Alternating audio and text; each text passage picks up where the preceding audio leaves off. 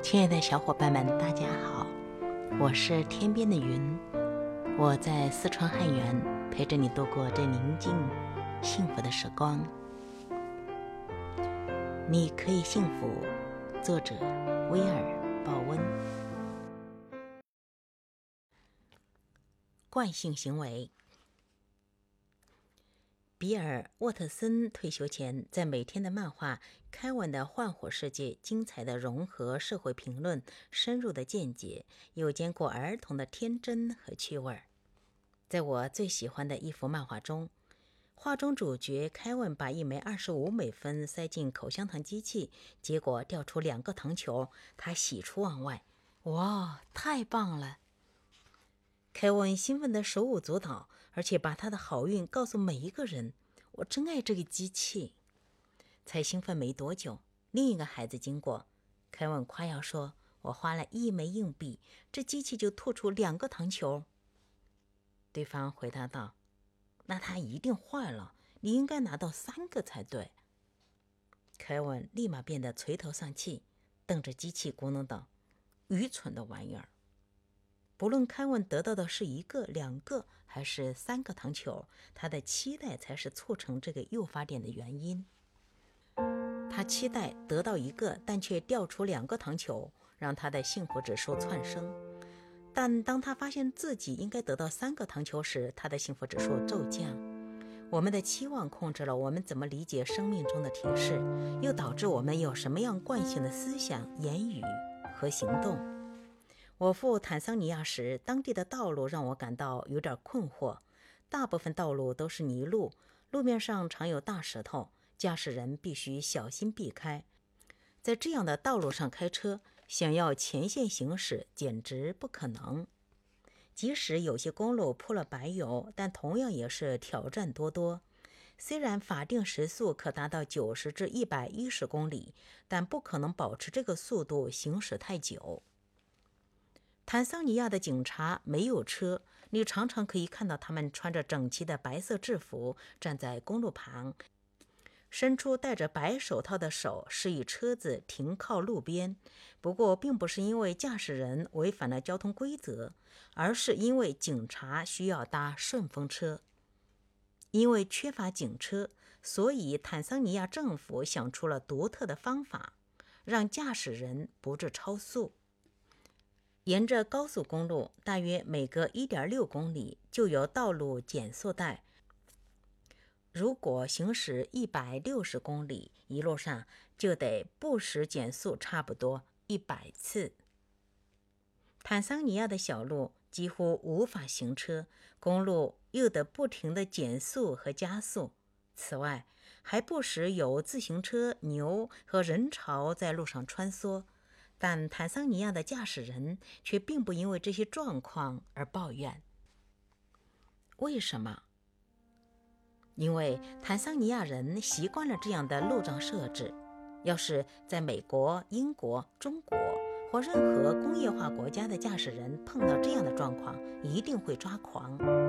但坦桑尼亚的驾驶人因为不知道有更好的情况，因此对他们所面对的困难毫无察觉。记得，我们对幸福的定义更接近满足而非欢喜。我们应该了解，我们的期待，不论是一个硬币可得三个糖球，或者在公路上畅快飞驰毫无障碍，它们主宰了我们如何评估自己的生活，响应提示和诱发点。到目前为止，我们已经讨论了几个可以提升你幸福指数的惯性行为，包括。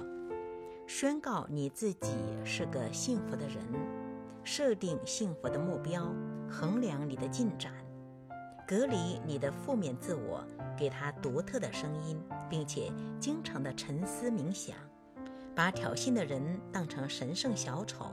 他们之所以在你生命中，是为了要协助你找出潜在的幸福。保持积极乐观的言语，练习以正面的态度对待一切。只摄取正面的心灵养分，列出感谢表，不断提醒自己你该感谢的事物，计划为别人做好事，并且践行。经常以生动的细节憧憬，在你更幸福之后，你的人生会是什么模样？肯定其他人的幸福权利，尤其是你觉得伤害了你的人。下面是当意外事件诱发你时，其他你可以练习的惯性行为。总是那么悄悄地，不敢使你压抑。让你发觉自己是幻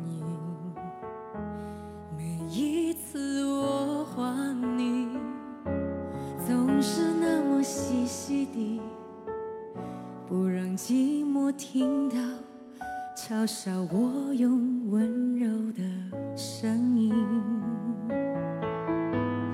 一个一个想你的日子，砌成一栋孤单的房子。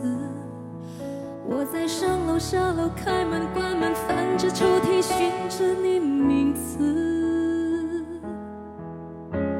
一个一个想你的日子，从你回眸而去，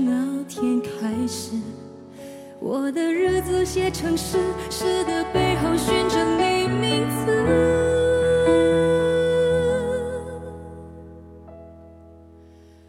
想着你的感觉，犹如雨的缠绵，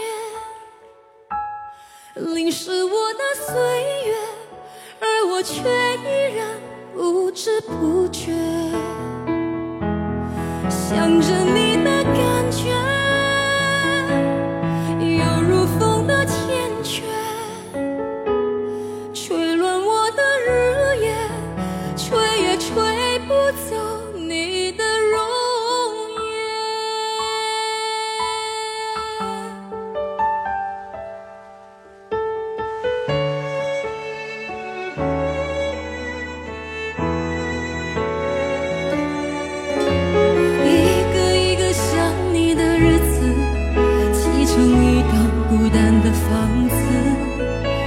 在上楼下楼，开门关门，翻着抽屉，寻着你名字。一个一个想你的日子，从你回眸而去那天开始，我的日子写成诗，诗的